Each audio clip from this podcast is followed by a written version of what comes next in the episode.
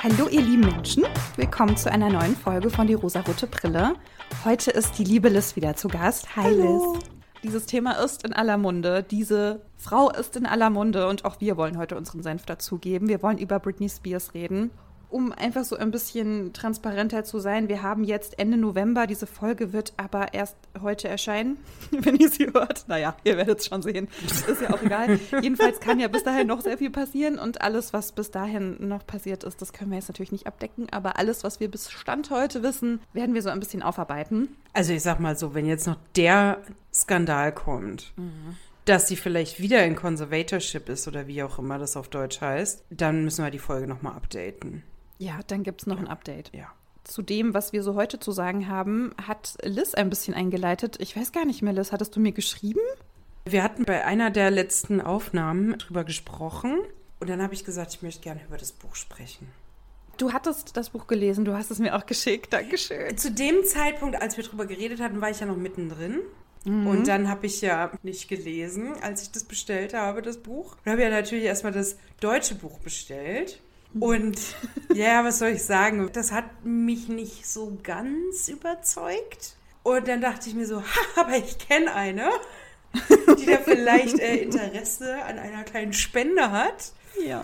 Und dann habe ich mir das Buch nochmal auf Englisch bestellt. Weil, hey, ich unterstütze starke, unabhängige Ja. Frauen doch gerne auf ihrem Lebensweg. Gerne auch doppelt. Ich habe es auch direkt eingearbeitet, das ist jetzt im Bibliotheksbestand. Und wurde direkt ausgeliehen. Wir hatten schon zwei Exemplare, die waren sehr oft vorbestellt, also es hat sich absolut gelohnt. Yes! Freut mich. Also du hast das Buch gelesen, zumindest auf Deutsch. Ich habe auch schon gehört, dass die deutsche Übersetzung nicht ganz so geil sein soll. Also die englische war schon besser, aber jetzt auch nicht. Ja. Also die englische Übersetzung. das englische Original. Muss man aber auch dazu sagen, es ist jetzt nicht das akademischste Englisch. Es ist für eine breite Leserinnenschaft. Ja, so ist es auch geschrieben und so holt es einen noch ab. Wie war deine Leseerfahrung? Erstmal so das Optische, so das Buch. Also ich habe das Buch tatsächlich nicht mehr geschafft zu lesen. Shame on me. Also pass auf, ich erzähle dir jetzt, woher ich meine Quellen hier bezogen habe zu diesem Buch. Ich habe ein, eine sehr gute Zusammenfassung auf YouTube mir angeguckt. Ich bin gerade sprachlos an der Stelle. Ich habe Jenny gerade total entgeistert angeguckt, ja? Ich habe mir eine Zusammenfassung angeguckt, wo sie alles so ein bisschen aufgearbeitet hat. Das ist eigentlich meine Hauptquelle. Dann habe ich im Prinzip so die wichtigsten Infos zu dem Buch von Elena Kruschka aus Niemand muss ein Promi sein. Und sie hat einen Podcast, der heißt Mensch. Und da hat sie auch, glaube ich, vier Folgen zu Britney Spears gemacht. Okay. Und ich habe angefangen, die Biografie zu lesen, also über Britney Spears. Da war sie nicht beteiligt, da hat halt jemand über sie geschrieben. Da habe ich, ich weiß nicht, vielleicht so ein Drittel oder so geschafft. Das war nicht chronologisch, also da wurde so ein bisschen über ihre Zeit in dem Mickey Mouse Club erzählt und so ein bisschen dann über ihre Zeit, wie ihre Karriere gestartet hat, aber es war Geschichten, die man aber auch schon kannte. Aber was war denn so dein Eindruck, Liz, von dem Buch, außer dass jetzt vielleicht die Schreibart oder die Übersetzung nicht ganz so umwerfend war? Aber was hast du so gedacht, als du diese Infos bekommen hast? Lass mich doch gerne mal mit den negativen Sachen anfangen, weil das Buch hat auch sehr, sehr viele gute Sachen. Und ich muss sagen, der erste Eindruck war so ein. Und es fing damit an, ich habe das Buch erstmal aufgeschlagen, dann war es auf Deutsch. Was ich nicht erwartet hatte. Ich habe bei der Bestellung nicht genau geguckt und habe nicht gesehen, dass ich die deutsche Version bestellt hatte. So, nachdem das Problem gelöst war und ich dann die englische Version in der Hand hielt, die sich optisch nicht wirklich von der deutschen Version unterscheidet, schlug ich dieses Buch auf und habe mich gefühlt, wie meine Oma die Rosamunde Pilcher gelesen hat. Sehr große Schrift, sehr weite Zeilenabstände. Die Kapitel sind sehr kurz gehalten. Das fand ich gut, konnte man schnell lesen. Ich hatte das Buch innerhalb von einem Tag durch. Ich bin bei der deutschen Version echt nicht reingekommen. Also ich fand die Übersetzung wirklich nicht so pralle. Das zu den negativen Sachen. Zu den neutralen Sachen einfach, weil jede Geschichte hat zwei Seiten mindestens. Ich glaube, das Buch ist sehr viel ihre Perspektive und die glaube ich ihr. Ihre Realität ist hier absolut gerechtfertigt. Jeder kennt die Skandalfotos von Britney Spears. Das Skandalfoto mit Justin Timberlake in dem Jeans-Outfit. Das Foto, als sie sich die Haare gekürzt hat, sag ich mal so. Also so diese ganzen Skandalfotos. Und das geht es so in diesem Buch eigentlich auch durch. Es fängt damit an, wie sie einmal auf der Bühne steht als kleines Kind und tanzt. Mickey Mouse Club und ihre Mutter, die es unterstützt. Ihr Vater, der Alkoholiker ist.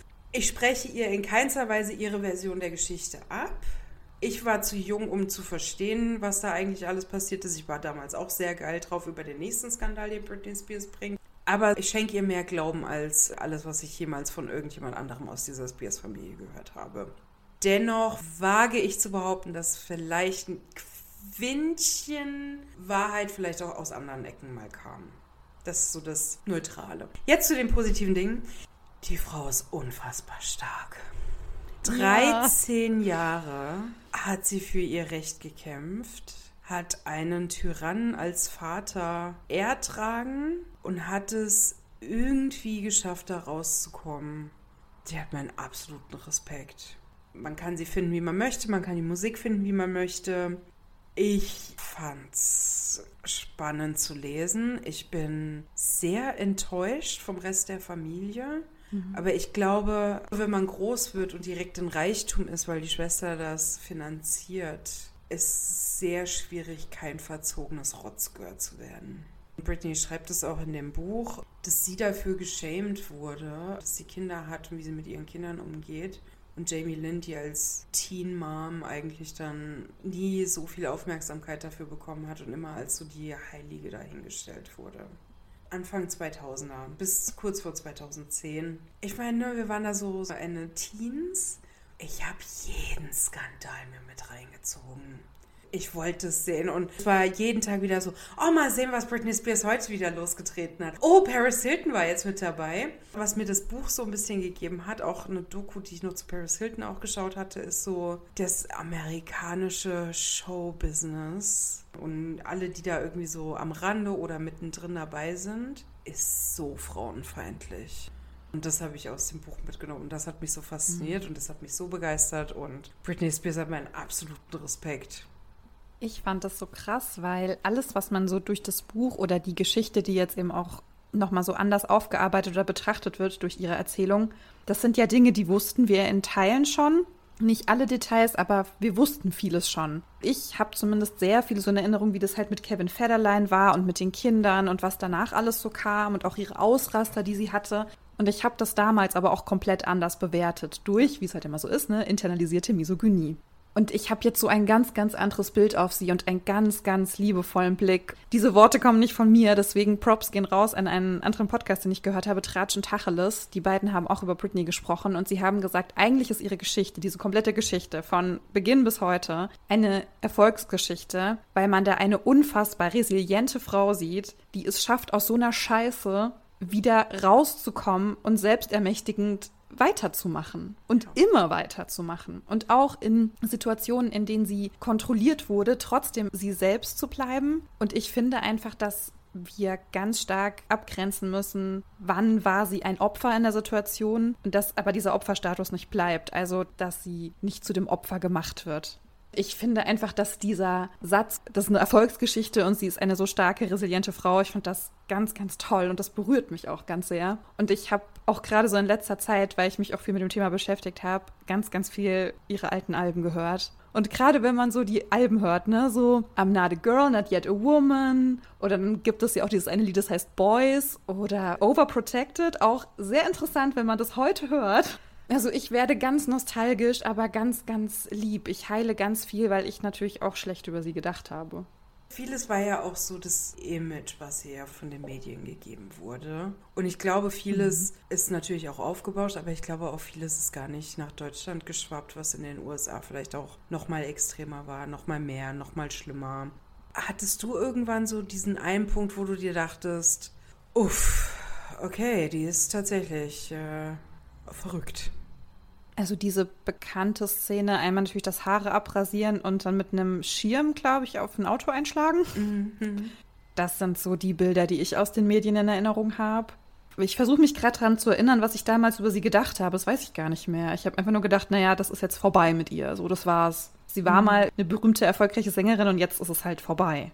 Also sie hat ja weiterhin unfassbar viel Geld verdient und auch weiterhin ja. noch mehr Alben immer mehr verkauft. Also ich habe die Skandale eher als Money-Making noch mehr gesehen. Ich habe nie gedacht, dass sie verrückt ist oder crazy oder keine Ahnung, irgend, irgendein ja, ich bin da auch gerade drüber gestolpert. De degradierendes Wort. Ja, also ich wollte es jetzt auch nicht unterstellen. Dass ja. Viele denken halt so, ah, naja, die ist irgendwann durchgedreht oder verrückt. Ja, ja. Ja. Das ist so das Klischee, das ihr so ein mhm. bisschen gegeben wird. Ich weiß noch, als sie mit diesem Schirm auf die Paparazzi losgegangen ist, lief das auf MTV. Da hat sie nämlich noch was dazu gesagt. Und in den Medien ist aber immer nur ihr Blick in diese Kamera so hängen geblieben. Der Satz dazu war aber, ihr verfolgt mich jetzt schon seit zwei Stunden, lasst mich doch endlich mal in Ruhe. Und es ist nur das Bild von ihr, wie sie total sauer in diese Kamera guckt. Und ich finde das so krass, weil ich mir damals schon dachte, krass, ich könnte dem Druck nicht standhalten. Die mhm. ganze Zeit verfolgt von Leuten. Ich will einfach nur meine Ruhe haben. Die werden ja durchgängig verfolgt, durchgängig werden Fotos geschossen, in irgendwelchen Momenten, wo vielleicht mal kurz die eine kleine Delle sich zeigt. Und ich meine, es sind ja alles sehr, sehr schlanke und sehr normierte und perfekte Körper. Und selbst bei denen werden ja noch Schwachstellen gesucht. Also es ist so, keine Frau kann das irgendwie den Medien recht machen. Ich weiß nicht, warst du schon mal in einem Madame Tussauds? Oh, schon 100 Jahre her. Aber das ist ja orientiert an den realen Körpern. Die sind alle saudünn. Ja, das ist halt die Norm, ne? Ja, ja, aber die kriegen, die, die kriegen ja wurde. Shame dafür, dass sie irgendwie Fettpölzerchen haben und sonst was, als Britney beispielsweise auf der Bühne da stand mit der, als sie da gerade ja. aus der einen Schwangerschaft, ja. glaube ich, zurückkam. Ja, daran erinnere ich mich auch noch, ja. Und ich weiß noch, dass ich das gesehen hatte und mir dachte, hä, da ist doch nicht mal. Du kennst das wahrscheinlich, ne? So diese eine kleine äh, Fettspalte, die man da so am Bauch hat, so unterm Bauchnabel, mhm. da wo eigentlich auch die Gebärmutter sitzt. Da hatte sie ja nichts und wurde dafür geschämt. Ich finde, bei Britney ist es auch ein ganz gutes Beispiel, wie Medien sie haben wollten, geformt haben oder beziehungsweise das Bild von ihr geformt haben, nicht sie, weil es ja immer eine Vorgabe gab, der sie entsprechen sollte, die sie sich nicht selber ausgesucht hat. Und jeder Fehltritt war natürlich schrecklich. Und dann hat sich dieses Bild geändert, weil sie sich natürlich auch irgendwie geändert hat oder anders präsentiert hat. Ja, sie hat ja angefangen mit, ich bin das brave christliche Mädchen von nebenan. Ich bin ganz lieb und brav und süß und alle wollen irgendwie mit mir befreundet sein, weil ich bin einfach nur lieb und habe tolle Werte und ich glaube an Gott. Ja, und ich will Jungfrau bleiben, bis ich heirate. Das war ja auch so ein Ding. Da können wir auch noch später zu kommen. Mhm dann wurde sie natürlich dafür geschämt, dass sie als das liebe brave Mädchen von nebenan dann in so einem Musikvideo, wie zum Beispiel bei Oops, I Did It Again, so ein Lack-Outfit anhat. Wie kann sie nur? Wie ja. kann sie nur? Ja. Dann wird sie dafür geschämt, dass sie aufreizend tanzt, dass sie bauchfrei trägt, dass sie mit Madonna auf der Bühne knutscht. Wie kann sie es wagen? Wenn sie aber dann wirklich mal ausrastet, und das war ja auch ein Bild, was die Medien erzeugt haben, ja, die alte ist durchgeknallt, die hat nicht mehr alle. Und das ist dann natürlich ein Beweis, ja, siehst du, wir haben recht, ja. Ja, genau. Jetzt können wir es euch allen zeigen, sie ist eine crazy bitch. Wenn sie was anderes gemacht hätte, auch verkehrt. Ja, jetzt macht sie das ja nur, um davon abzulenken, dass sie eigentlich eine crazy bitch ist. Ja. Dieses Bild von den Medien, das steht fest. Das wird entweder bestätigt mit dem, was sie zufällig tut, oder es wird das Gegenteil bestätigt und dafür wird sie fertig gemacht. Diese Berichterstattung über ihr Leben und alle Menschen, die so mit ihr in Kontakt waren, die Beziehungen, die sie hatte, das war ja immer falsch. Das war ja nie gut genug. Sie ja. hat ja immer einen Fehler gemacht. Sie war keine gute Mutter, sie war keine gute Künstlerin, sie war zu dick, sie war zu aufreizend, sie war zu brav, sie war zu Jungfrau, sie war aber gleichzeitig zu sexy und sexualisiert ja auch unsere Kinder. Auch noch mit dem.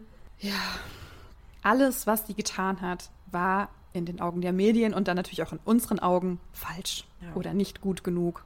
Ich finde es halt auch so krass, ne, die Vorstellung, wie schnell einem eigentlich so ein Ruf gegeben wird und eigentlich alles, was danach passiert, diesen Ruf noch bestätigt und du da gar nicht mehr rauskommst. Also ohne diesen Hashtag Free Britney und alles, was so auf Social Media dann auch so los war, glaube ich, wäre die bis heute nicht da raus oder hätte eine deutlich härtere und längere und schwierigere Phase gehabt. Es steht halt auch im Buch drin, dass jahrelang eigentlich nicht mal mitgeteilt wurde, dass sie sich selber einen Anwalt raussuchen kann. Als sie sich dann den einen rausgesucht hat, ich glaube, es war ein Mann, ich bin mir nicht mehr sicher, es dann auch recht schnell ging und dass sie dann ja auch online die Unterstützung mitbekommen hat, weil sie war ja in dieser Nervenheilanstalt den ganzen Tag auf Psychopharmaka gesetzt, um, um stillzuhalten. Und mhm. ihr hat ja nur eine Krankenschwester das gezeigt und danach war die Krankenschwester weg.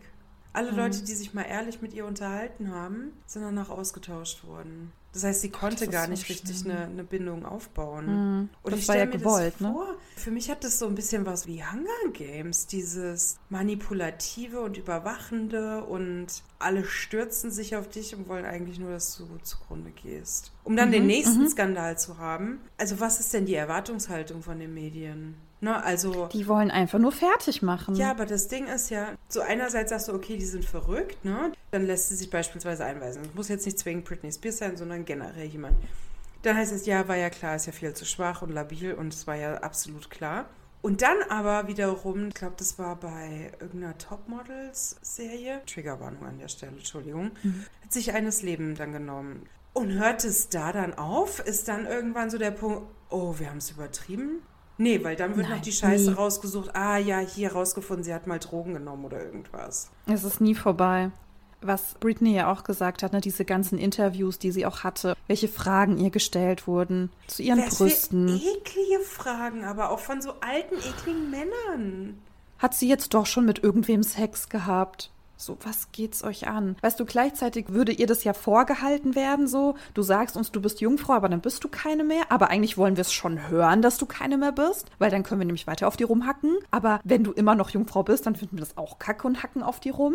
So lass doch mal die Sexualität einer jungen Künstlerin in Ruhe. Ja. Vielleicht. Was ich mich frage, ne, also im Buch hat Christina Aguilera jetzt keinen negativen Anteil bekommen. Es mhm. ging um dieses eine Foto, das Christina Aguilera mit Justin Timberlake kurz nach der Trennung hatte. Da lief aber, soweit ich weiß, nichts. Es war einfach nur so ein, ja, okay, sie gehen zusammen auf Tour, schön.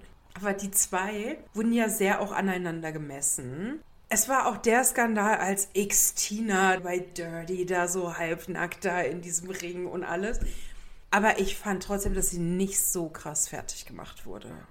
Britney war halt so die Princess of Pop. Die war halt die wahrscheinlich erfolgreichere. Ach, Aguilera ja doch auch. Die waren doch beide Princesses ja, und dann auch. die Queen of Pop war Madonna. Ja, aber ich glaube, eine war halt wahrscheinlich mehr im Mittelpunkt, weil sie maybe kontroverser war. Also zu Beginn zumindest. Ich meine, Christina Aguilera hat angefangen mit Genie in a Bottle. Ja. Also das war ja wirklich auch nur süß, war die da ja. Ja, ja, die waren ja beide total süß und mhm. unschuldig. Ich meine nicht, dass ich jetzt Christina Aguilera gönnen würde, dass sie da so fertig gemacht wird von den Medien, auf gar keinen Fall. Ja, wurde sie safe auch, ne? Also. Mit Sicherheit. Ich meine, wir reden über die US-amerikanische Medienlandschaft, ne? Aber so was ich rückblickend noch weiß, es bleibt immer der Skandal, alles immer Britney Spears. Der Kuss mhm. mit Madonna, Britney Spears. Das war kein mhm. Thema, dass Christina Aguilera die auch geküsst hat. Vielleicht ist es auch nicht so, vielleicht ist es nur mein Eindruck, aber ich könnte mir halt vorstellen, dass Britney halt so ein Tacken erfolgreicher war, berühmter war. Mhm. I don't know. Ja, möglich, ja. Ich fand beide toll immer. Ich fand auch beide toll.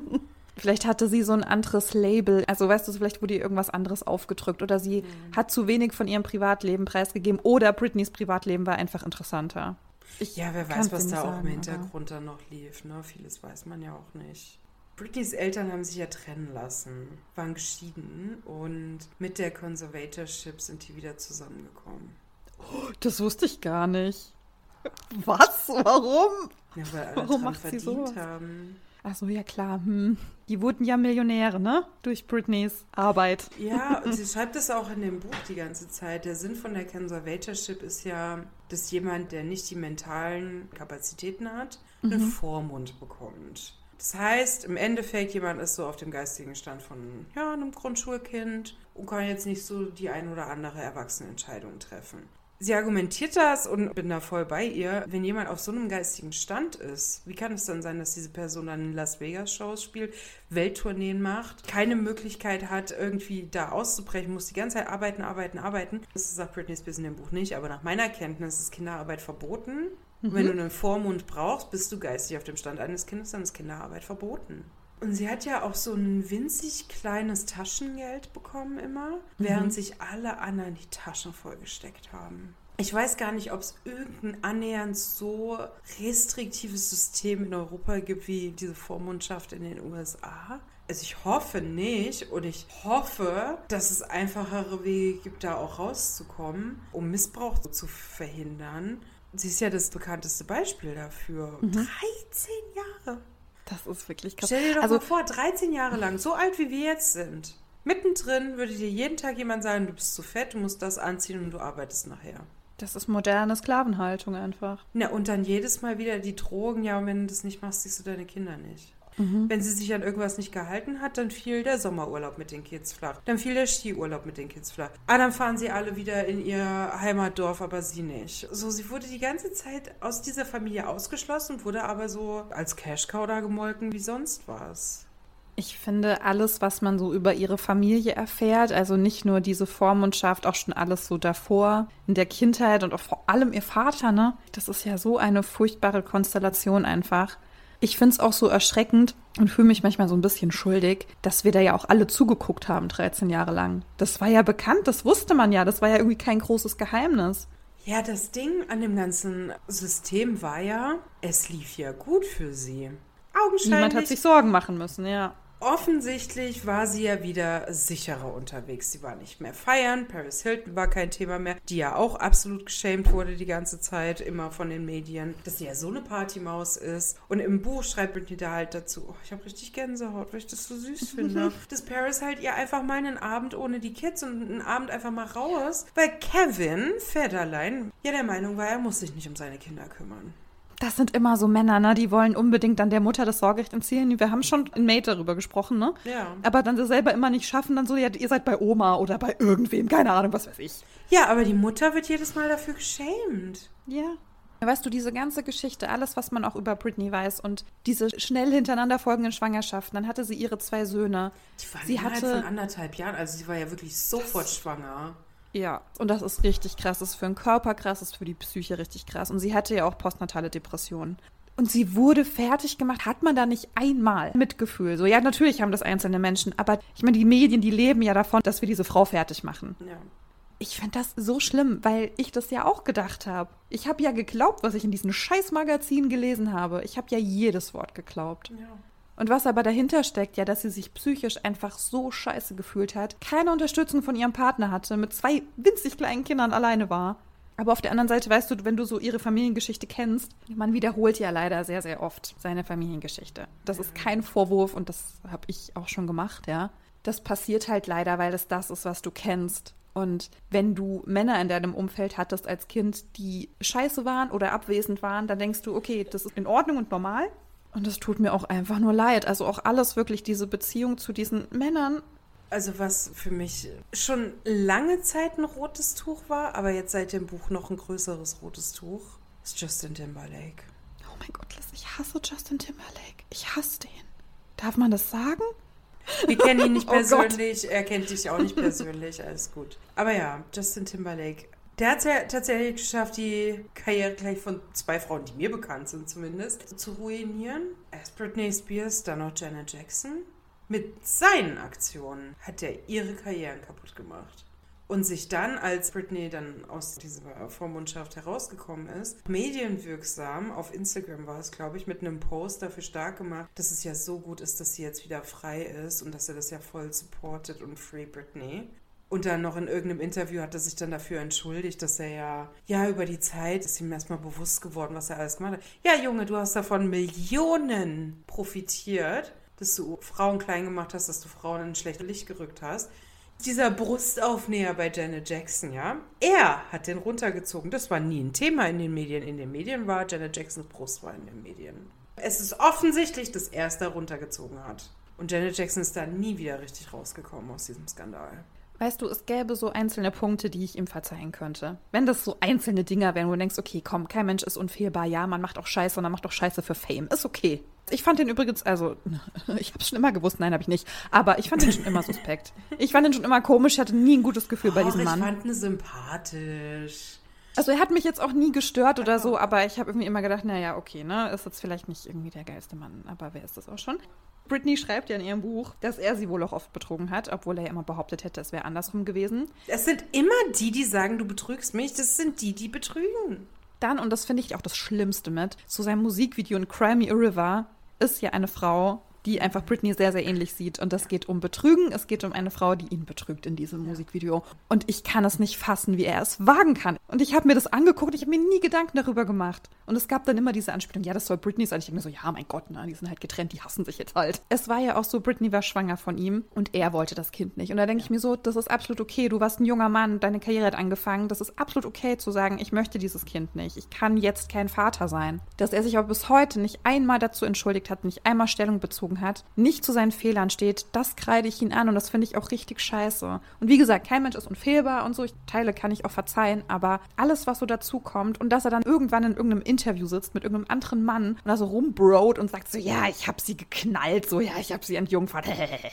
denke ich mir so, hältst du bitte deine dumme Fresse einfach? Wohlgemerkt hat sie ja im Buch geschrieben, dass sie schon viel früher Sex hatte, also dass Justin nicht mal der Erste war.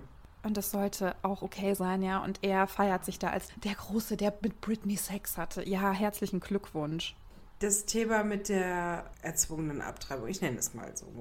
Dadurch, dass er schweigt, kann er es erstmal so stehen lassen. Ne? Er hat das Recht zu schweigen, es geht gegen ihn. Ich habe aber gemerkt, dass das manchmal tatsächlich der beste Weg ist. Nicht, dass es das entschuldigt, auf gar keinen Fall. Mhm. Aber wenn man was gemacht hat und Leute regen sich drüber auf oder man hat was entschieden und jemand ist damit nicht glücklich und erzählt dir das oder sonst was, das Einfachste ist wirklich darüber zu schweigen, weil irgendwann geben die Leute auf. Und das finde ich mhm. schade und ich habe die Hoffnung, dass das Thema offen bleibt und ihm regelmäßig wieder in irgendeinem Interview auf die Fahne gebunden wird, dass er ihr gesagt hat, dass sie abtreiben soll.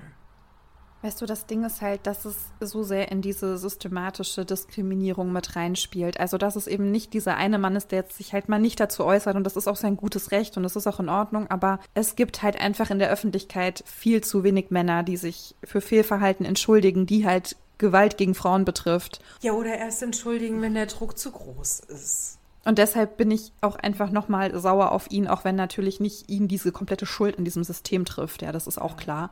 Aber ich möchte von diesem Mann jetzt auch wirklich nichts mehr hören. Ich finde, der gehört gecancelt. Ich möchte nicht, dass der noch Aufmerksamkeit Lied rausbringen bekommt. und Britney wieder als Lügnerin darstellen, dann einen Haufen Kohle mitverdienen dieser Produzent hier Timbaland oder so, hat der nicht auch irgendeine komische Aussage noch gemacht? Oh, das dass er sagt so, ja, er ist bei Justin und er glaubt nur ihm und er hat niemals was gemacht und so. Ich denke, ja, na jetzt glaube ich's. Wir kennen es doch alle. Frauen kennen immer mindestens ein Missbrauchsopfer und Männer kennen keinen Missbrauchherr. Ja. Männer reden da nicht drüber. Und wenn sie drüber reden, ist so ein, ey Junge, hast du was gemacht? Nö. Äh, okay, alles klar. Warum glauben wir ihm, warum halten wir ihn immer noch für glaubwürdiger als sie? Weil er ein Mann ist. Ja, und weil wir jetzt denken, nee, sie will jetzt ja nur wieder Kohle machen mit dieser Geschichte. Also erstmal, ihr steht das Geld zu und es ist auch ihr gottverdammtes Recht, klarzustellen, was ihre Perspektive ist. Und wenn da was dazu erfunden ist, jo, dafür steht man halt auch in der Öffentlichkeit. Der Raum sei ihr doch gegönnt. Und wenn am Ende rauskommt, dass alles in dem Buch gelogen ist, dann gönne ich ihr das trotzdem, dass sie damit Geld verdient hat. Weil das ja. hat sie verdient, weil sie in der Vormundschaft eben kein Geld bekommen hat. Richtig. Es wurde alles von anderen Leuten eingesteckt. Weißt du das, ich bin zu diesem Thema so müde, dass auch sie eine Frau ist, die sowas durchmachen musste, dass auch sie eine Frau ist, die enttäuscht wurde, die belogen wurde, die geschämt wurde und nicht zu knapp. Einfach nur, weil sie Sängerin sein möchte, weil sie auf der Bühne sein möchte, weil das ihr Traum ist. Das ist mit ihr passiert, das haben wir auch gemacht, weißt du, so wir als Öffentlichkeit oder wir als Gesellschaft. Das Patriarchat hat da so reingehauen einfach bei ihr und es tut mir so leid und es tut auch so weh, das irgendwie zu fühlen, weil ich auch das Gefühl habe, sie ist halt auch eine von uns. Sie ist auch eine Frau, der Scheiße passiert ist, der patriarchale Gewalt passiert ist. Und da ist wahrscheinlich Justin Timberlake noch so ein ganz kleiner Part davon, aber alles, vor allem ihr Vater, na, diese ganze Vormundschaft, wie viel Gewalt da passiert ist. Und auch da bin ich wieder an dem Punkt, ja, finanzielle Einschränkung ist auch eine Art von Gewalt. Und ihr ist so viel passiert und sie ist immer noch da und sie wird aber auch immer noch geschämt für alles, was sie im Internet tut. Ja, das finde ich Wann so ist Schluss? Wann? Sie hat auch das gerechtfertigt in dem Buch und ich finde es so süß, weil sie meinte, ihre Tanzvideos im Internet. Und sie findet es einfach lustig. Und wenn das ihre Möglichkeit ist, wieder in den Mittelpunkt zu kommen und das zu machen, was ihr Spaß macht, weil Musik macht ihr aktuell keinen Spaß, was ich absolut verstehe, nachdem sie da so ausgenutzt wurde. Um Himmels Willen, dann soll sie das machen, wenn sie dafür auch noch Geld bekommt. Umso besser. Jeder kennt diese Tanzvideos von dieser Kamera, die Ja. da so steht, ne? Jeder kennt Ja. sie. Alle schon mal gesehen. Aber tanzen kann sie auf jeden Fall. Tanzen geil. kann sie auf jeden sagen. Fall. Und dann denke ich mir so, ja, und wenn dir das Spaß macht, dann mach das doch. Ja. Ich finde, sie hat jetzt alles verdient, machen zu können, was sie möchte. Ein bisschen meine Sorge, ich hoffe, dem ist nicht so, ist, dass die Kinder darunter gelitten haben und dass vielleicht es auch das Verhältnis zu den Kindern geschädigt hat. Ja, natürlich. Sie wurde ja auch da immer mit erpresst, ne? das hast du ja, Ja. schon gesagt. Ja. Und natürlich merken die Kinder das auch. Und natürlich ist sie dann scheiße drauf, ja, und das kickt dann wieder ihre Ängste. Ich meine, als Teenie-Mann ist jetzt auch nicht so die super reflektierteste Person, ne? Und jetzt sind es ja beides, glaube ich, Teenies. Und ich sogar Mhm. eine schon 20. Warte. Also im September 2005 und im September 2006 hat sie das zweite Kind bekommen. Oh Gott. Das ist Das ganz ist doll schnell hintereinander. Also sie muss ja direkt wieder schwanger geworden sein. In den ersten drei Monaten dann, oder nicht? Ja. Also direkt nach dem Wochenbett direkt wieder schwanger. Ja. Also das ist echt krass. So für den Körper und für die Psyche auch. Und wenn du dann halt auch noch ich einen hätte Mann nicht hast, mal der. gedacht, dass das geht. Ja, das geht schon. Also rein biologisch. Du kannst sofort ich, wieder einen Eisprung haben. Ja, das logisch weiß ich das. Ja, ja, Kind raus, nächstes Kind möglich. Ich weiß. Rein biologisch betrachtet aber hast du ja nicht sofort wieder deine Periode. Und ich weiß nicht wieso, aber ich messe Schwangerschaftsmöglichkeit immer mit Periode. Oder hattest du damals direkt wieder deine Periode? Nee, das hat bei mir ganz lange gedauert. Ich habe ja Ja. auch lange gestillt. Also das aber hat ja auch einen beim Einfluss Stillen darauf. trotzdem schwanger werden. Auch. Genau, das ist kein sicherer Schutz, aber rein theoretisch, also kann ich mir so vorstellen, das ist Laienwissen, aber wenn du eine Geburt hinter dir hast und ich sag mal so, die Wunden verheilt sind, das kann ja auch relativ schnell gehen, wie halt so dein Körper damit umgeht. Sagen wir mal so zwei, drei Wochen nachdem das verheilt ist, würde ich mal sagen, hast du deinen ersten Eisprung. Also ich frage mich, wie das halt so hormonell ist. Ich glaube, wenn du halt nicht stillst und diese ganzen Hormone sich regulieren, ich glaube, das dauert nicht lang. Also du kannst da, glaube ich, schon relativ schnell wieder den Eisprung haben. Die Bauchdecke ist ja noch nicht wieder geschlossen und alles. Mhm. Ist doch auch mega gefährlich, oder? Ja, also gesundheitlich ist das ein großes Risiko. Hättest du dir vorstellen können, Um Gottes Willen, ich hätte mich von der Brücke gestürzt. Oh Gott, ja, das schneide ich alles raus. Fuck, ey. Nein, aber wie lange hat es gedauert, bis du wieder konntest? Was konnte Sex haben? Ja. Das konnte war nicht das Ding, das wollte war das Ding. Ich wollte ganz lange gar nicht. Okay. So vor allem, wenn du stillst, du schüttest da Hormone aus, du hast kein Bedürfnis nach Nähe und Sexualität. Das heißt also, ich weiß nicht, wer das hat. Offenbar haben das Frauen. Ich kenne niemanden, der das hatte. Also ein paar meiner Freundinnen sind ja auch Mütter und die haben auch alle gesagt, ey, auf gar keinen Fall. Also im ersten Jahr rein hormonell keine Lust ist da vorhanden. Also ist es, weil die Nähe einfach zum Lebendighalten des Kindes dann ist, so Hormon? Genau, also dein? Hirn holt sich über die Bindung zum Kind dieses Bindungshormon, was dich auch glücklich macht und du hast dann keinen weiteren Wunsch nach Nähe sozusagen. Also rein hormonell ist das total clever, weil du als die Versorgerin, wenn du eben stillst, musst du ja für dieses Kind immer da sein. Das heißt, du darfst gar nicht woanders mit irgendjemandem kuscheln, du sollst nur für das Baby da sein, weil du immer dieses Baby ernähren musst. Also rein evolutionsbiologisch macht das voll Sinn. dass du auch eigentlich keine Kapazitäten hast, ein weiteres Kind aufzuziehen, sozusagen. Weißt du, was ich meine? Mhm. Deswegen kann eben auch das Stillen dafür sorgen, dass du eben keinen Eisprung hast und nicht direkt wieder schwanger werden kannst. Kann, nicht muss. Richtig, es ist auf keinen Fall ein Schutz. Funktioniert auch nicht bei allen Frauen. Es hieß mal, gibt irgendwie so ein Zeitfenster, wenn du die einhältst, dann hast du quasi einen natürlichen Verhütungsschutz. Das würde ich nicht riskieren. Never Oh, ever. Ähm, also es gibt auch Frauen, die haben auch direkt wieder Lust. So, die haben sich halt mega eingeschränkt gefühlt von diesem großen Bauch und konnten halt ihre Sexualität nicht ausleben. Ich glaube, die haben auch direkt wieder Bock, das dann halt mal so ohne Bauch oder so. I don't know. Also wie ich mir das äh, vorstelle, ne? Ich bin ja nicht schwanger gewesen und so. Aber die Brüste sind ja dann auch sehr voll mit Milch. Ja. das ist alles nicht so schön. Also, es ist ja auch fast nicht. schwer. Ich weiß gar nicht, wie Ja. schwer. Aber es ist dann, als hätte man so zwei Milchpackungen vorne dran und dann hüpfen die dann Ja. vielleicht auch so dabei. oder wackeln Nee, oder. also Läuft das dann aus? Sorry, ich habe ich hab ganz Ja. viele Fragen. man läuft immer mal wieder aus, ja, einfach so am Tag. Auch wenn nicht Druck ist, Ja. hört das auch irgendwann wieder auf. Also ja, klar, irgendwann, aber Ja, also am Anfang ist es natürlich stark, weil du halt viel stillst. Wenn du halt stillst, dann stillst du auch nur, sondern hat das Baby auch keine andere Nahrung. So. Je sorry. weniger du stillst, desto weniger wird's halt. Nee, wirklich, also Sexualität war wirklich das allerletzte, worauf ich Lust hatte im ersten Lebensjahr meines Kindes, weil du pennst nicht, ja, du bist dauerhaft müde, du machst dir dauerhaft Sorgen um dieses Kind. Also am Anfang bist du ja auch mega unsicher, wenn es dein erstes Kind ist. Also da hatte ich, also nee, da, mm. da brauche ich keine Sexualität mit meinem Partner, gar nicht. Für andere ist das, glaube ich, okay. Die, Ich, ich bin immer noch guter Ausgleich vielleicht. Milchschleudern da vorne dran. Ja, ach Gott, Liz. Milchstau ist auch eine schöne Sache. Kann ich dir auch tolle Geschichten zu erzählen. Da wird deine Brust dann ganz, ganz hart, weil die Milch sich halt staut, weil die nicht abgetrunken wird zum Beispiel. Weil das Kind beispielsweise krank ist oder so, weil es nicht trinkt oder. Weil das Kind halt irgendwie lange nicht trinken wollte oder weil du gerade am Abstillen bist. Ich hatte massiven Milchstau, als ich abgestillt habe, weil einfach die Nachfrage weniger geworden ist. Das war ganz, ganz furchtbar. Das war was ganz macht schrecklich. man da denn? Was macht man da?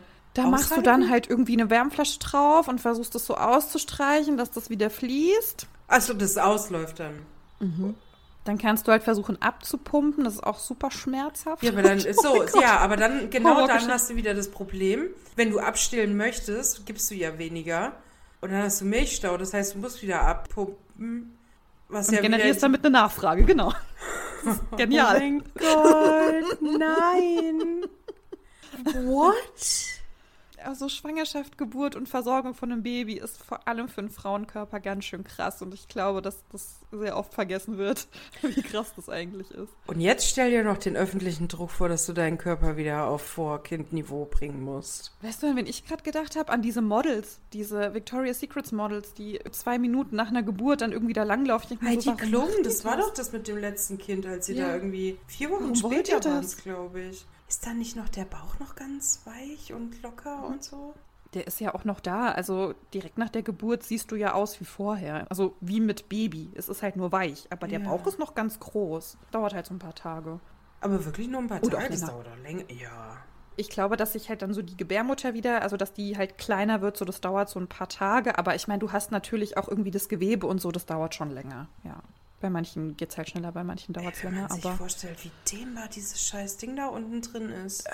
also das ist wirklich ein fucking Wunder der fucking Natur einfach. Also, das Also wirklich, ich meine, das Ding ist ja wirklich so groß wie eine Faust, wurde mir mal gesagt. Der Kopf jetzt? Nein, Oder was? die, die, Die Gebärmutter. Die Gebärmutter, ja. Und da ist irgendwann so ein Ballon drin. Und dann geht es wieder zusammen. Vor allem zwei Ballons, ne? es ist ja das Baby und noch die, was... Plazenta, haben wir ja, gelernt. Genau. Ne? Ist nicht eins. Ich höre ja so viele Podcasts. Ich liebe ja Podcasts. Und in dem einen, das ist ein Comedy-Podcast, da kann man anonym eine Frage stellen. Ist es normal oder nein? Es wurde anmoderiert mit, sag mir, wann diese Geschichte verrückt wird. Und ich hatte den ersten Moment, wo dachte ich schon so, "Mm, jetzt. Und es wird noch schlimmer. Okay, und ich zitiere. Oh. Erzähl sie uns. Die Frage war, ist es normal, dass mein Partner nach der Geburt die Plazenta essen möchte?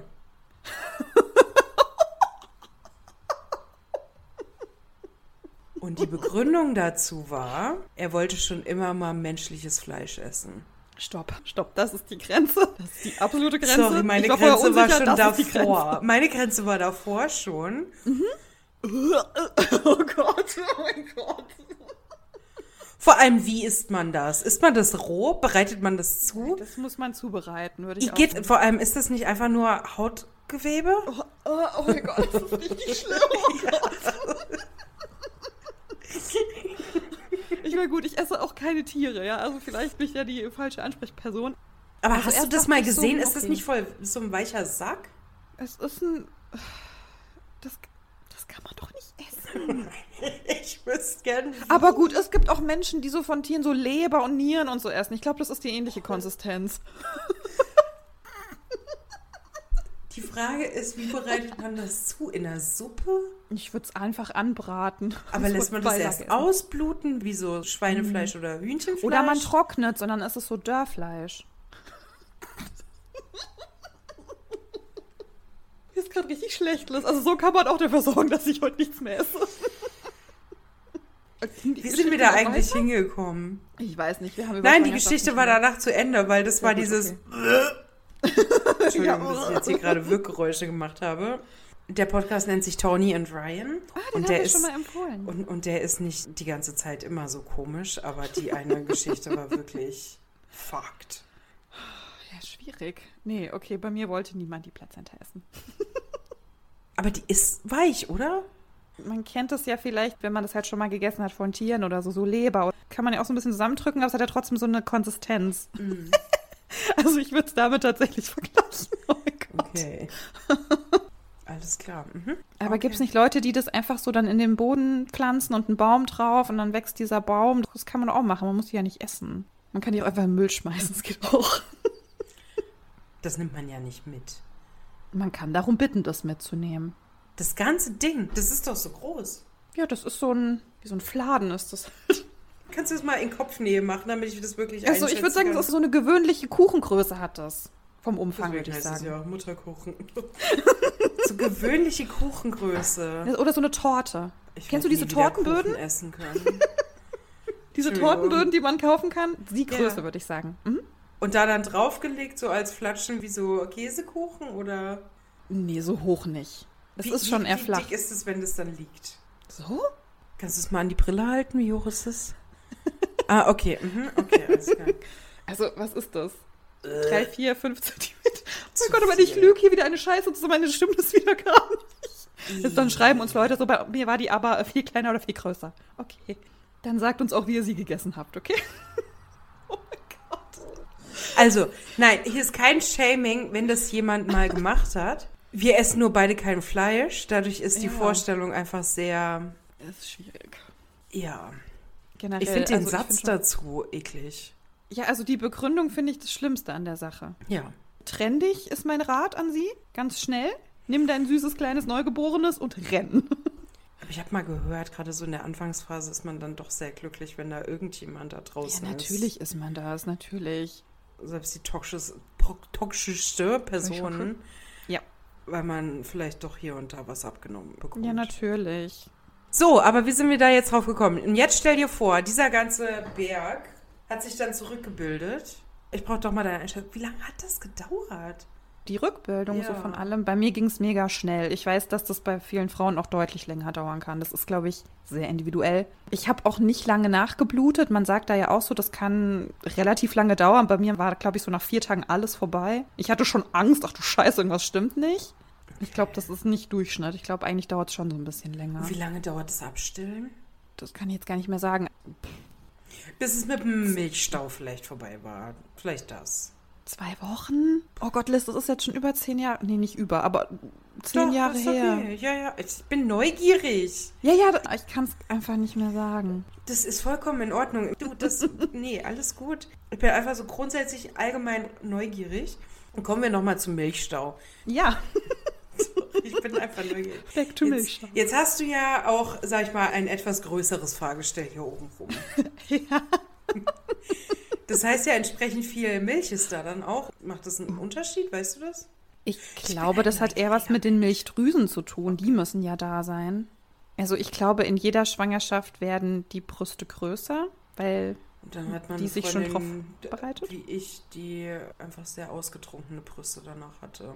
Da Also- war danach nichts mehr, nur noch Hautlappen. Ach so, ja, ja, genau. Also mit der Schwangerschaft wird es erstmal mehr und nach dem Abstillen ist es einfach weniger. Das ist ganz normal. Ah, okay, ah, ja, okay, okay. Hm. Also die Form Aber sind verändert sich halt einfach. geworden danach? Andere Form, würde ich sagen. Dadurch, dass die halt auch sehr angeschwollen sind und eben lange Zeit auch eben größer waren, ist es dann ein bisschen so, als hätte man vielleicht auch schnell Gewicht verloren. Also es fällt dann so ein bisschen ein, würde ich sagen. Ja. Das ich auch nicht bei allen so, aber dass die Haut einfach dann so ein bisschen weicher auch an der Stelle ist. So wie am Bauch auch. Also bei mir ist es ganz ähnlich. Ich habe auch Dehnungsstreifen an den Brüsten und am Bauch und jetzt ist es alles sehr weiche Haut und sehr eingefallen so. Aber hey, es wird ja immer, wie sagt einem ja immer jeder, alle, ist danach alles wie vorher. Und ich glaube, das ist das Problem, ne? Und ich glaube, das ist auch das Ding hier mit diesen Models, die sich eben dann so zeigen. Ich glaube, bei manchen Frauen ist es wie vorher oder nicht viel Unterschied, so was man jetzt unbedingt erkennen kann, aber dass uns das halt als Ziel verkauft wird, ne? Man darf dir nicht ansehen, dass du Mutter geworden bist oder dass du gerade ein kleines Kind hast. Das darf man dir nicht ansehen. Ja. Du musst geil und fuckable noch aussehen. Denn wenn du das nicht schaffst, dann bist du irgendwie Der selber After schuld. Baby Body, der muss ja so schnell Ja. wie möglich weg. Das ist halt so schade, dass uns das erzählt wird. So, man könnte auch sagen, so, hey, dein Körper wird sich verändern, aber das ist nicht schlimm. Das ist gar nicht schlimm. Das ist, wie es ist. Und ich glaube, dass viele Frauen damit auch Probleme haben. Und ich weiß auch, ich hatte dann so einen Rückbildungskurs gemacht und da war jede Woche Thema, oh, ich bin immer noch dick oder ich habe immer noch das und das Gewicht, oh, ich habe jetzt wieder zugenommen, passt du schon in deine alten Hosen? Und ich meine, ich war damals ja auch, diesem ne? Rückbildungskurs. Ja, du machst halt so Übungen, die du halt so machen kannst, damit halt irgendwie deine Gebärmutter sich zurückbildet und dass halt dein Beckenboden wieder ein bisschen stärker wird. Hast du Blasenschwäche dann? Also ich muss sagen, seitdem ich schwanger war, meine Blase hat darunter gelitten, ja. Beziehungsweise der Beckenboden, nicht die Blase, sondern der Beckenboden. Ich merke schon, dass ich manchmal doller zusammenhalten muss, wenn ich zum Beispiel auf Toilette muss oder wenn ich jetzt so ein bisschen muss und lache oder so. Also ich merke schon, ich muss da ein bisschen fester halten einfach. Ich finde das so krass, weil ja ganz viele nicht drüber reden und das soll wohl richtig häufig sein. Ja, ist es auch. Also es ist auch ganz normal. Es ist auch gar nicht schlimm. Also da muss man sich auch nicht schämen, wenn man halt beim Lachen mal ein bisschen in die Hose strullert. Das passiert halt, weil einfach dieses Gewicht von dem Baby, von dem Bauch her, was auf diesem Beckenboden lastet, das ist halt einfach so krass, dass der da halt einfach Schaden nimmt, nenne ich es mal. Also ich merke auf jeden Fall, mein Beckenboden, der ist äh, geschwächt seitdem. Und dann könnte man ja was dagegen machen. Mit so Übungen habe ich nie in meinem Leben gemacht. Naja. Ja, also ich müsste Ja. nämlich auch meinen Beckenboden ein bisschen trainieren. Ich habe kein Kind geboren. Ja, ich glaube, dass das auch einfach so eine Veranlagung sein kann. Das ist ja auch irgendwie ein Muskel, ne? Der ist halt bei manchen irgendwie stärker und bei manchen schwächer. Manche können den trainieren, dann hast du irgendwie solche Armmuckis oder Untenrum. untenrum Muckis. Ich habe mir gerade so zwei Arme vorgestellt. Ich finde es schade, dass da so nicht drüber gesprochen wird. Oder erst dann hinter vorgehaltener Hand und dann nur unter Mamas und dann aber auch nicht alle oder so und nur vielleicht so in einem Kurs und wieder zurück zu Britney zu kommen. hey, wir reden doch über Britney Spears. Diese postnatale Depression. Ich kenne das, wenn du nach der Geburt im Krankenhaus bist, bist du ja eigentlich auch noch zur Überwachung da und kriegst halt auch hier und da Fragen gestellt. Und dann kommst du nach Hause und dann hast du ja üblicherweise noch die Hebamme, die Mama vorbeikommt. Was mir so aufgefallen ist, eine Freundin von mir hat dann die Frage gestellt bekommen, und wie kommen Sie so zurecht? Hat es mit der Klamottenauswahl heute gut geklappt? So Fragen hat sie gestellt bekommen. Und ich dachte so, what? Dann meinte sie so, ja, ich glaube, die wollte einfach gucken, ob ich depressiv bin. Und dann dachte ich so, hey, wenn mir jemand so eine Frage stellt, wäre ich erstmal mega verwirrt. Und vor allem im Krankenhaus. Hast du da nicht immer den Latz an? Ach, im Krankenhaus sogar noch? Ja. Okay, dann war da aber jemand, glaube ich, sehr aufmerksam so auch auf das Thema, weil ich kenne das nicht. Ich hatte eine richtig beschissene Hebamme. Oh mein Gott, das war eine ganz, ganz schlimme Person. ich habe halt keine andere bekommen. Oh nein. Ich habe ich auch erst danach so richtig realisiert, wie seltsam die eigentlich war. Aber, aber wieso? Kannst du was mit dem Begriff schwarze Pädagogik anfangen? Ja, so ein bisschen. Ich habe das mal gelesen. Ich hatte, als sie mir das halt gesagt hat, ein komisches Gefühl, habe aber auch viele Dinge so gemacht, weil ich halt dachte, die kennt sich ja aus. Also zum einen hat sie gemeint, nur alle vier Stunden stillen. Oh, das Kind nachts schreien lassen und so Sachen. Genau, immer alleine schlafen, das Kind, weil, ne? Das geht ja nicht und so. Und wenn ich das Kind stille, nicht dabei angucken, bloß nicht angucken, weil dann hat es zu viel die Aufmerksamkeit der Mutter. Unbedingt einen Schnuller geben, weil sonst will das ja immer an die Brust und das will ja niemand. Vor allem sind die Schnuller so schlecht für die Zähne. Weißt du, sie hat uns nicht einmal gefragt, was uns wichtig ist. Nicht ein einziges Mal. Ich würde auch niemals eine Entscheidung verteufeln. Weißt du, es geht ja schon los mit Stillen oder nicht Stillen. Schnuller oder kein Schnuller. Und jeder hat so seine Überzeugung und findet die gut und wichtig. Und Am Ende muss man gucken, was mit dem Kind am besten klappt. exakt, exakt. Wenn man sich ZahnärztInnen und KieferorthopädInnen anhört, die sagen alle, naja, Schnuller ist jetzt nicht unbedingt so gut. Daumen auch ja, aber weißt du, wenn das hilft, dass das Ja. Kind auch mal die Fresse alles, was hilft, das ist, ist in mein, Ordnung. meine ja. Meinung. Ne? Ja, so, alles, was absolut. hilft, mach alles, was hilft. So. Absolut. in gewissen Grenzen, aber mach einfach. Ich habe das auch erst danach realisiert, wie komisch das war, dass sie sowas gesagt hat. Ey, krass. Alle vier Stunden, das ist viel zu wenig am Anfang. Das ist viel zu wenig. Erstens können Probleme beim Stillen aufkommen. Das Kind, das hat ja so einen winzig kleinen Magen am Anfang. Das muss eigentlich jede halbe Stunde trinkt es so drei Tropfen. Geht nicht anders. Du kannst es nicht alle vier Stunden stillen. Vor allem baut es ja dann auch den Druck auf, wenn das Kind ja dann mehr schreit, beispielsweise. Ja. Du ihm dann die Brust gibst und du dann im Hinterkopf hast, die Hebamme hat aber gesagt, nur alle vier Stunden. Mein Kind ist unnormal. Oder ich bin schuld als Ja, Mutter und so, ja. ne? Und auch wenn die einen Wachstumsschub haben. Es gab Tage, da habe ich den ganzen Tag gestillt. Ich habe nur da gesessen, habe die gestillt. Weil die einfach immer trinken wollte. Entweder weil sie halt die Nähe wollte oder weil sie halt wirklich Nahrung wollte. Ist doch dann alles wund, oder nicht? Nö, nö, das ist okay. Also bei mir war das okay. Naja, weißt du, ich denke mir so, jede Familie muss doch da irgendwie ihren Weg finden. Und vor allem jede Mutter, die auch diese körperlichen Nachwirkungen von so einer Geburt halt einfach hat. Das ist egal, ob das ein Kaiserschnitt ist oder ob das eine vaginale Geburt war. Das ist so anstrengend. Du hast so Probleme. Du hast ja auch wieder Gleichgewichtsprobleme, weil dein Körperschwerpunkt sich ja wieder verändert hat und so. Was? Das ist, während der Schwangerschaft passt du dich ja an, weil es ja relativ langsam wächst. Dein Körperschwerpunkt verändert sich ja einfach. Man schwankt dann ja auch so beim Laufen und so, weil es ist ja einfach viel. Und wenn das halt plötzlich weg ist und dieses Gewicht auch weg ist, musst du ja erstmal wieder klarkommen mit deinem Körper. Das ist ja einfach ein anderer Körper. Ich finde es so witzig, dass du sagst, es wächst langsam. Eine Freundin von mir sagte, oh, dieser Bauch, der ist immer zu im Weg, weil der dauernd größer wird. Ich habe so viele Sachen schon umgeschmissen, weil ich dann dachte, ja, ja, das reicht, weil der Bauch schon größer war. Ja. Und dann war der Bauch noch größer und sie hat wieder Sachen umgeschmissen. Ja, ich dachte so verhältnismäßig wächst er ja. Aber ja. Jeder Körper ist da auch anders und jeder geht auch anders mit um. Es gibt ja auch Frauen, die können das total gut wegstecken. Es gibt Frauen, die haben noch tagelang Kreislaufprobleme oder ähnliches. Also das ist halt mega individuell und so Ich glaube, ich würde einfach im Kreissaal sitzen und die ganze Zeit nur heulen. Ja, heulen macht man am Anfang auch ganz viel, das kann ich dir sagen. Und ich heule jetzt schon einfach nur wegen Lappalien, ey. Muss alles raus, alles rausweinen. Hast du noch Fragen, Liz? Kann ich dir noch eine Frage zu Milchstau beantworten? Nicht zu Milchstau, danke. Aber der Hormonschub. Also ich habe hier und da gelegentlich einmal im Monat eine Hormonsituation, die ist, also die ist nicht mehr erträglich, wirklich. Oh, inwiefern? Das geht vom PMS bis Heulen die ganze Zeit. Der letzte Monat war eigentlich die ganze Zeit nur Heulen. Die Hormonwelle ist ja so ein bisschen so, die Hormone bauen sich auf, dann ist so am Höhepunkt hat man ja so die fruchtbare Phase.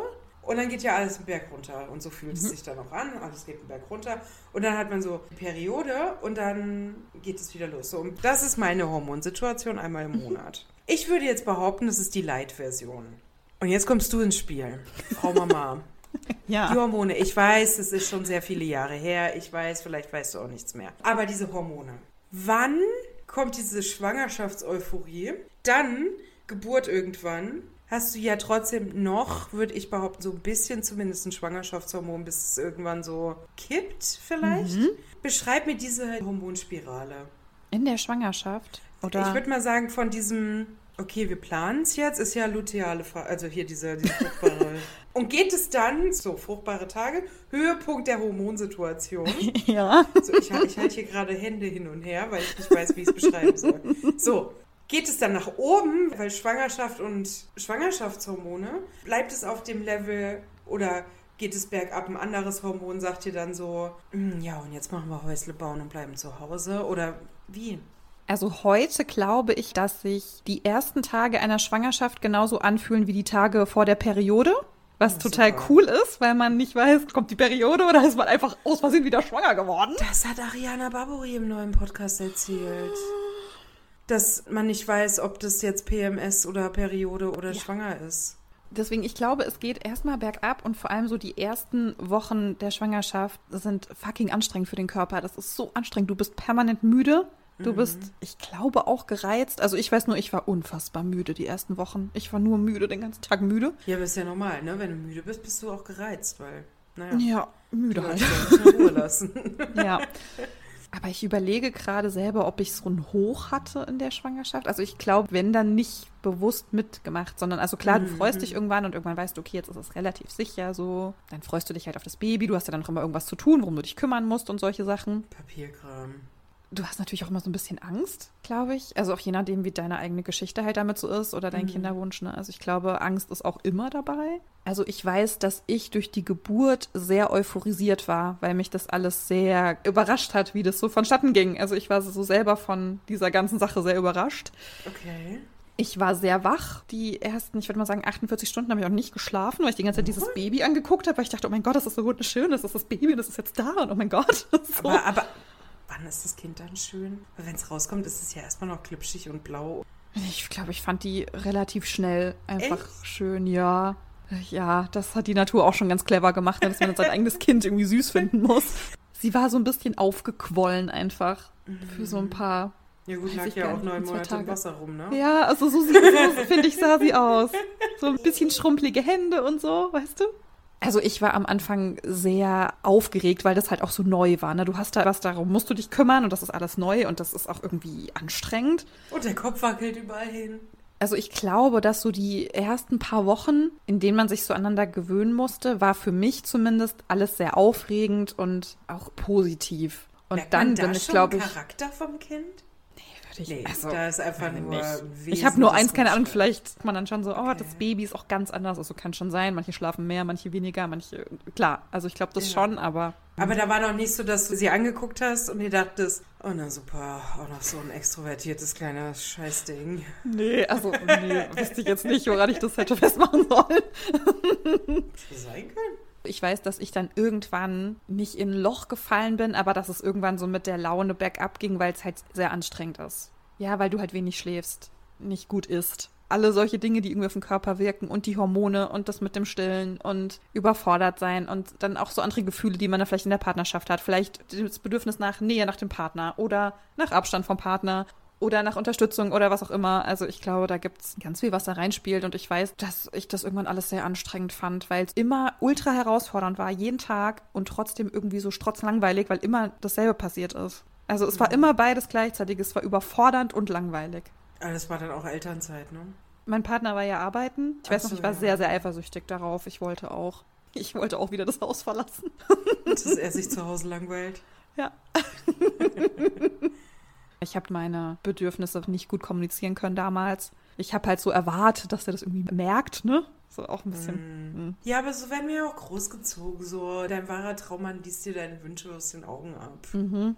Die Person, die halt arbeiten ist, ne, die weiß halt, das ist jetzt das einzige Einkommen, was wir haben und ich darf halt nicht failen darin und ich muss halt irgendwie finanziell die Familie absichern. Und die Person, die halt das Kind betreut, die denkt sich so, ja, und ich mache hier die ganze Arbeit zu Hause und das ist auch irgendwie super anstrengend einfach.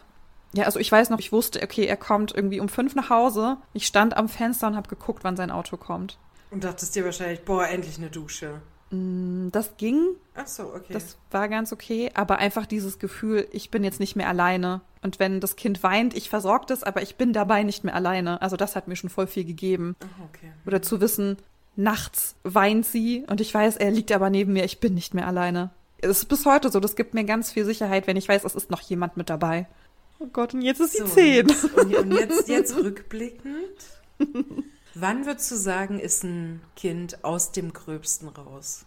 Weil man sagt es so häufig, ne? Und auch bei Babys sagt man schon, nee, jetzt ist es aus dem Gröbsten raus, jetzt ist es aus dem Gröbsten raus. Aber wann ist wirklich der Punkt, wo du sagen würdest, ab da war sie wirklich aus dem Gröbsten raus? Ich würde sagen, so mit sechs.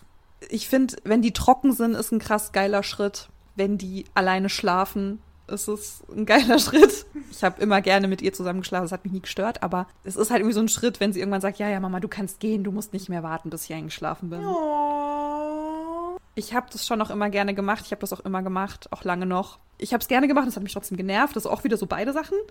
Aber ich glaube, das ist irgendwie ein krasses Ding oder das war für mich ein krasses Ding, dass die dann halt auch Sachen alleine machen, wenn die halt in die Schule kommen. Wenn die dann so den Schulweg alleine gehen, wenn die so selber ein bisschen ihre Sachen organisieren müssen in der Schule, wenn die halt so selbstständiger werden. Ich finde, das ist schon der Moment, wo man sagen könnte, wir sind aus dem Gröbsten raus.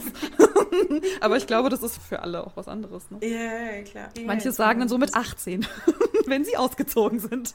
Oder noch später. Wirklich. wow. Ich glaube, wenn sie einfach nicht mehr so sehr den Körper der Eltern brauchen. Auch so mit rumtragen und sowas. Ach, ich glaube, das willst du auch mit zehn immer noch hier und da mal von den Eltern rumgetragen werden. Ja, die kriegen wir aber nicht mehr vom Fleck, die ist einfach zu groß. Du musst dich auf die Schultern. Und das geht schon lange nicht mehr.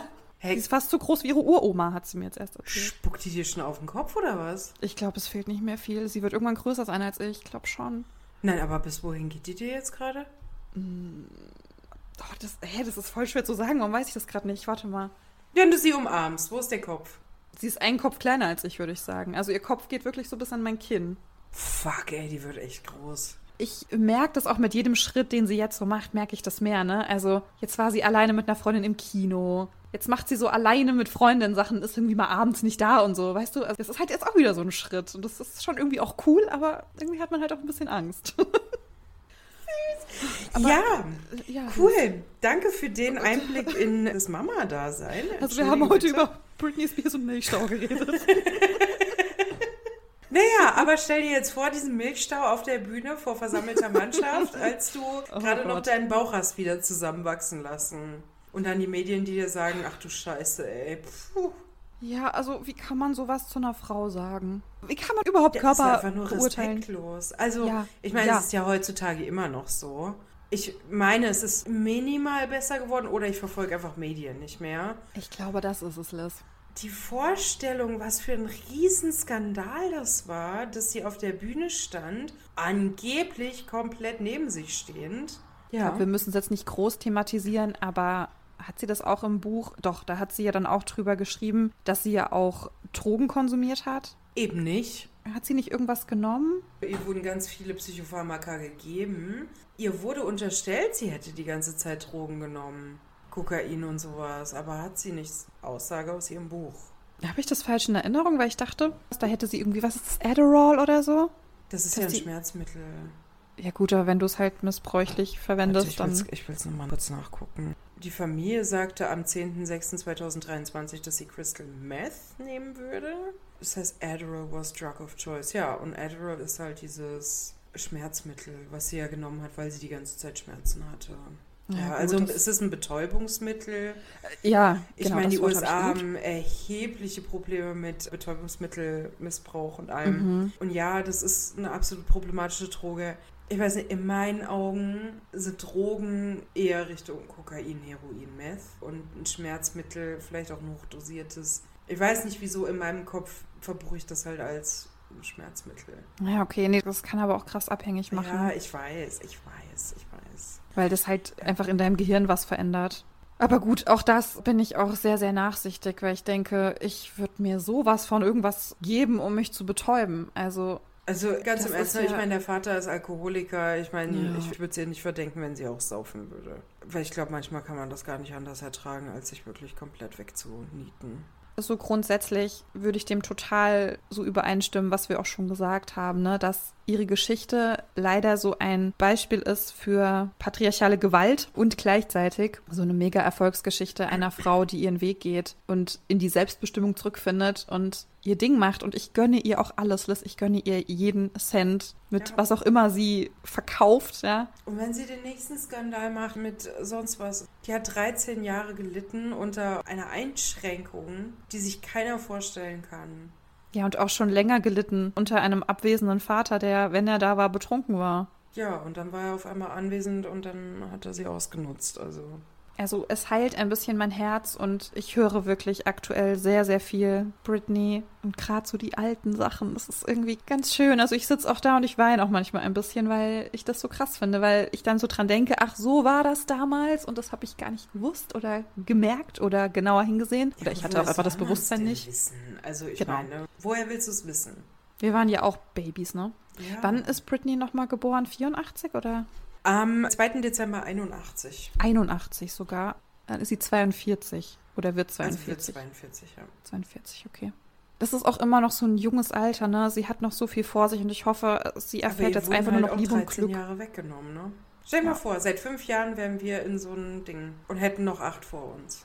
Ich kann es mir nicht vorstellen und ehrlicherweise will ich es auch gar nicht. Das ist ganz beklemmend. Weil, ne, also aufgewachsen wie wir sind, wurden wir auch schon stark eingeschränkt. Und die Sekunde, die wir da rausgekommen sind, haben wir es ja auch sehr genossen. Mhm. Stell dir mal vor, das noch fortzusetzen. Und das ist nicht mal annähernd das, was sie da durchmachen musste. Okay, aber sollte sie jemals wieder auf Tour gehen, werde ich natürlich niemals Tickets bekommen, weil die innerhalb von zwei Sekunden innerhalb ausverkauft Sekunden, sind. Ja.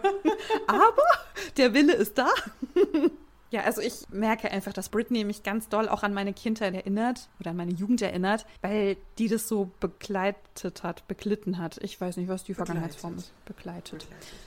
Ja. Die berühmten Lieder, die man von ihr kennt, die waren so Teil meiner Kindheit. Ich habe zu Oops, I Did It Again getanzt. Mitgesungen, als wir noch kein Englisch konnten. Ja, nix verstanden, ne? aber wir haben so vor Viva gesessen und gehofft, so wann kommt endlich Britney Spears. 5000 Mal diesen Crazy Frog gehört, um einmal Britney Spears ja, zu hören. Absolut. Das war unsere Jugend, ding, ding, ding, ding, ding. Oh mein Gott, ist das lang her, ey. Ich finde es halt krass, ne? Also ich meine, sie hat ja Paris Hilton da ja auch mit aufgenommen, Madonna auch nochmal in mhm. ein krasses, gutes Licht gerückt. Und ich finde es so schade, wie diese Frauen damals so fertig gemacht wurden. Madonna bis heute. Liz, wusstest du eigentlich, dass Madonna mal mit Sean Penn zusammen war? Und wusstest du, dass er sie fast umgebracht hat? Nein und nein. Ja. What? Auch ein ganz, ganz angenehmer Mann. Das wusste ich, ich nicht. Ich weiß auch nicht, warum diese Männer auch einfach immer noch arbeiten dürfen und warum wir die in Filmen angucken. Ich verstehe das nicht. Will das alles nicht. So schade und so schlimm das klingt. Es ist eine von Männern geschaffene Welt und natürlich haben sie das Sagen. Und bei vielen passe ich mich an, aber ich nutze halt die Macht, die ich habe, um an anderen Stellen dann was zu ändern oder zu mhm. verbessern. Ich habe hier gerade die Seite von Madonna auf. Oh Gott, das ist eine lange Karriere das auch. Das ist eine unfassbar lange Seite auch. Okay, aber ich finde es ganz schön, wenn wir mit was Positivem enden und du hast es schon ganz toll angesprochen, Liz. Dass wir einfach das machen, was in unserer Macht steht. Und deswegen machen wir auch den Podcast und sprechen darüber. Ja. Und wahrscheinlich haben wir auch heute nichts Neues erzählt, was die Menschen da draußen nicht schon wussten, aber na doch, wir haben viel über Milchstau gesprochen. Vielleicht hat das jemand weitergebracht. Aber ja. möchtest du noch etwas loswerden? Ich habe unfassbaren Respekt vor dieser Frau und hätte zu gerne auch nur einen ganz kleinen Anteil von der Kraft, die sie haben muss. Ja, und eigentlich immer mal so ein bisschen in Perspektive rücken, was man eigentlich so in den Medien liest. Und das größere Bild, warum man es lesen kann, weil irgendwer diesen Leuten wieder mal gefolgt ist. Es gibt ja offenbar jemanden, der so ein Interesse daran hat, andere schlecht zu reden, damit man sich was selber besser fühlt. Ja, genau. Naja, und ich meine, damit verunsicherst du natürlich auch automatisch Leute. Also, mhm. ich weiß noch, ich war mit einer Freundin mal, wow, ey, wir werden nicht fertig mit dieser Folge. Nö, naja. ich war mal mit einer Freundin in so einem, ich sag mal, in so einem Laden ab 18. Verstehe. Einkaufs, Einkaufsladen. Einkaufserlebnis. Ja. Mit einem Frauennamen. Ah. Vor- und Nachname? Ja, genau. Und da waren wir und dann haben wir uns da umgeguckt, weil wir waren beide Ü18 zu dem Zeitpunkt schon. Und da gab es so Ganzkörper, ja, wie nennen wir das? Strumpfhosen für oh den ganzen Gott. Körper. Ja. Weißt du? Ich stelle mir mal vor, wie ich darin aussehe. das ist noch nicht mal der Punkt. Und da merkt man halt eben, was daraus entsteht, wenn Frauen in der Öffentlichkeit so schlecht gemacht werden, Bilder von Frauen in unvorteilhaften Posen gemacht werden, das dann noch geschämt wird und so weiter, weil sie kam zu mir mit einer dieser Ganzkörperstrumpfhosen, sag ich mal, und da waren die Brüste so ausgeschnitten mhm. und diese Darstellerin reckte sich da so auf diesem Foto, Modell, sag ich mal, und diese Freundin sagte zu mir, guck mal, die hat schon Hängebrüste. Das hatte mich schon sehr getroffen auch. Also auch auf persönlicher Ebene, ne? weil nicht jeder wächst da draußen auf mit straffen, stehenden Brüsten. Jede und jeder. Wir waren gerade so über 18 und das passiert dadurch. So ein Medienbild, so ein Hassbild entsteht daraus dann auch, dass man das eigentlich da mitnimmt. Und ich habe da nichts zugesagt. Ich wusste nicht mal, was ich dazu sagen hm. sollte. Hab mitgelacht. ja, ich war auch so gut darin, Frauenkörper zu schämen. Ja, also, ich habe die Seite aufgemacht. Nicole Ritchie, die ja so sehr dafür geschämt wurde, wie vermeintlich dick sie gewesen sein soll. Mhm. Und wenn ich mir heute die Fotos angucke, ne, da ist die Frau nicht dick. Nein. Die ist nicht dick. Die trägt vielleicht in den Fotos, lass es eine XS sein, ja?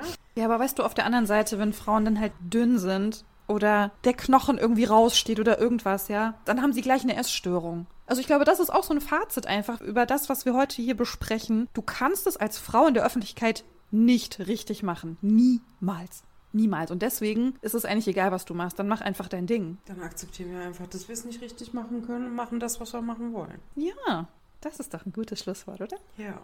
Okay, ihr kleinen Mäuse, dann schickt uns doch gerne Feedback dazu. Ich bin echt gespannt, was so in der Zeit jetzt passieren wird, von Aufnahme bis Veröffentlichung dieser Folge. Ob da noch irgendwas passieren wird, ich hoffe nichts Schlimmes. Schickt uns gerne eure Meinung zu all dem, zu dieser Folge. Und ihr könnt diese Folge bewerten und weiterleiten und einen Daumen nach oben geben und den Post den Podcast mit fünf Sternen bewerten. Und uns auch sehr gerne Vorschläge schicken, was wir noch so besprechen sollen und über wen wir sprechen sollen.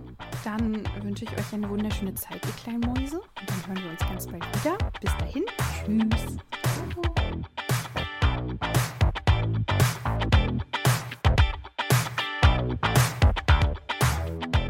Ach so, noch zur Transparenz halber, Liz. Ähm, Ja. Es wird jetzt ein bisschen dauern, bis diese Folge erscheint. Die erscheint okay. nämlich erst nächstes Jahr. Ja. Weiß nicht, ob wir das irgendwie sagen müssen. Wer weiß, was bis dahin noch passiert. Oh, vielleicht bringt die komische Schwester auch noch ein blödes Buch raus.